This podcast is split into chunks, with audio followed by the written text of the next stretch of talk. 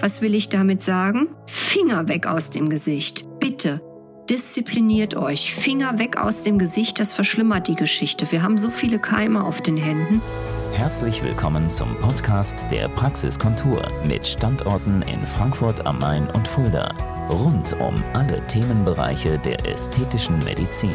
Hallo, meine lieben Beauty-Freunde von der Praxiskontur. Ich bin es, eure Dr. Nicole David. Heute habe ich mir mal überlegt, sollten wir über eine völlig unterschätzte und für mich ultra ernstzunehmende Erkrankung sprechen, und zwar die Akne. Ich meine nicht diese ab und zu prämenstruell auftretenden Mini-Pickelchen oder kleine schwarze Pünktchen genannt Komedonen, also Blackheads, die würde ich niemals als schwerwiegende Erkrankung bezeichnen. Nein, was ich meine, sind diese fiesen, dicken Pusteln, die über Nacht entstehen und plötzlich in der gesamten Nachbarschaft auch noch Metastasen gebildet haben, die wochenlang als schmerzende Knoten in der Haut verbleiben, sich dort pudelwohl fühlen und nicht mal ansatzweise dann daran denken, sich durch irgendwelche von außen aufgetragenen Pasten, Sälbchen bis hin zu Antibiotika dauerhaft zu verziehen. Die Akne hat natürlich ein vielfältiges Erscheinungsbild, aber die schwerwiegende pustulöse Akne, das ist eigentlich das Thema für heute. Und da müssen wir auch, liebe Beauty-Freunde, noch sehr oft darüber sprechen.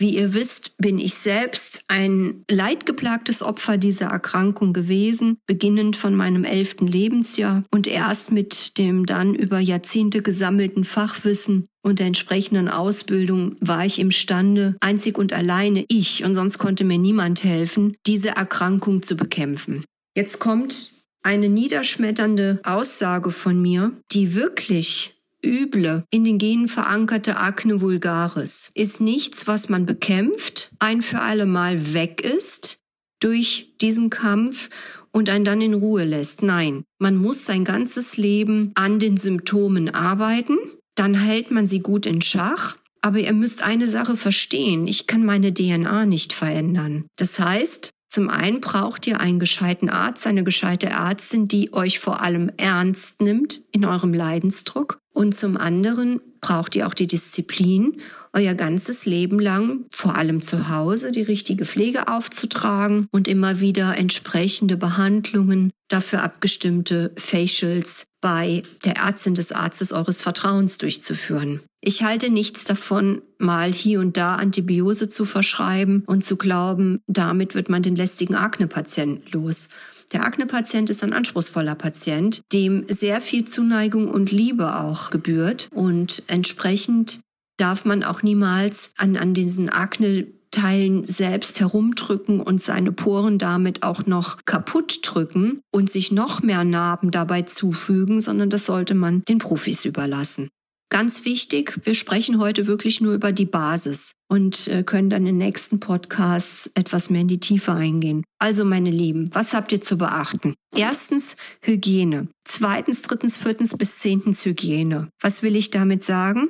Finger weg aus dem Gesicht. Bitte diszipliniert euch. Finger weg aus dem Gesicht, das verschlimmert die Geschichte. Wir haben so viele Keime auf den Händen. Selbst dann noch, wenn wir uns dauernd die Hände desinfizieren, jetzt in Corona-Zeiten trotzdem. Es gibt Keime und die verschlimmern das gesamte Erscheinungsbild der Akne deutlich. Ihr solltet am besten täglich eure Handtücher, mit denen ihr ausschließlich das Gesicht abtrocknet, wechseln und gut auskochen. Das ist sehr, sehr wichtig, damit die Keime zerstört werden, die natürlich in diesen Pusteln drin hängen. Vor allem, wenn sich mal so ein Eiterteilchen entleert, das ist ja voll mit Bakterien.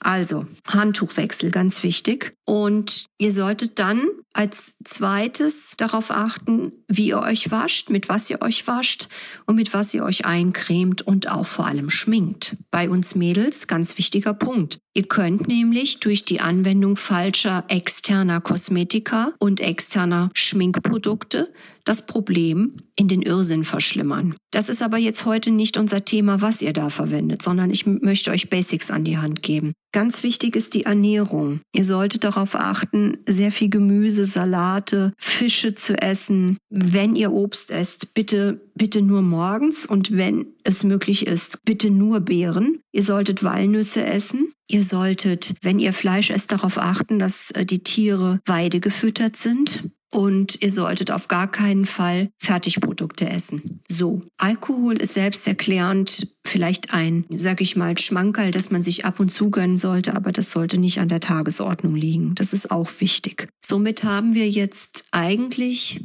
bis auf einen Punkt die Basics abgehakt. Mein letzter Punkt ist Bewegung. Bewegung an der frischen Luft vor allem. Und damit in Kombination mit vernünftigen Sozialkontakten, einem ausgewogenen beruflichen und privaten Lebenszirkel, den man ja so schön im Neudeutsch Work-Life-Balance nennt, das alles zur inneren Entspannung beitragend, zum inneren Glücklichsein beitragend, ist gut für die Akne, damit sie nicht permanent durch zu viel Adrenalin und Cortisol getriggert wird. Also, wir fassen zusammen. Die Hygiene, dann natürlich die richtigen externen Produkte zur Pflege, die Ernährung, und ein gesundes Work-Life-Balance-System mit den ordentlichen Erholungsphasen. Dazu zählt natürlich auch viel Schlaf. Viel ist immer relativ. Der eine benötigt vier Stunden, der andere acht Stunden, um sich ausgeschlafen zu fühlen. Auch hier gibt es jetzt keine Richtlinien, was wirklich ein Muss wäre. Okay, und alles weitere dann in zukünftigen Podcasts zu dieser schwerwiegenden Erkrankung mit dem Namen Akne und wie ihr dagegen vorgehen könnt. Übrigens, meine Lieben, das ist keine Erkrankung, die nur die Jugend betrifft. Es ist wirklich mittlerweile so, dass die sogenannte postpubertäre Akne deutlich zunimmt. Und das ist wenn ihr euch das mal vorstellt, für einen erwachsenen Menschen, der vielleicht schon 40 Jahre alt ist, eine Vollkatastrophe. Deswegen wendet euch an uns, an die Praxis Kontur. Wir behandeln Akne-Patienten rauf und runter schon viele Jahre, nehmen das Thema sehr, sehr ernst und diskutieren das nicht weg oder winken ab mit einem kleinen Rezeptchen über Antibiotika, sondern das erfordert wirklich sehr viel Fingerspitzengefühl. Diese Patienten leiden sehr, sehr, sehr stark und das muss man ernst nehmen. Bis bald!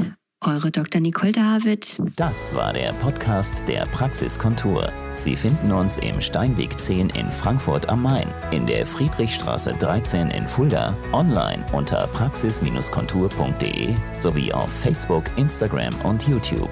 Vielen Dank fürs Zuhören und bis zum nächsten Mal.